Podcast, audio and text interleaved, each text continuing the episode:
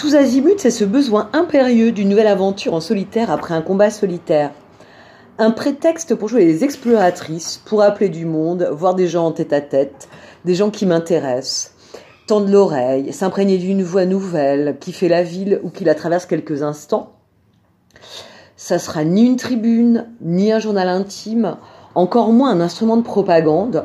J'ai envie d'écouter tout le monde, pas forcément des gens avec lesquels je suis d'accord.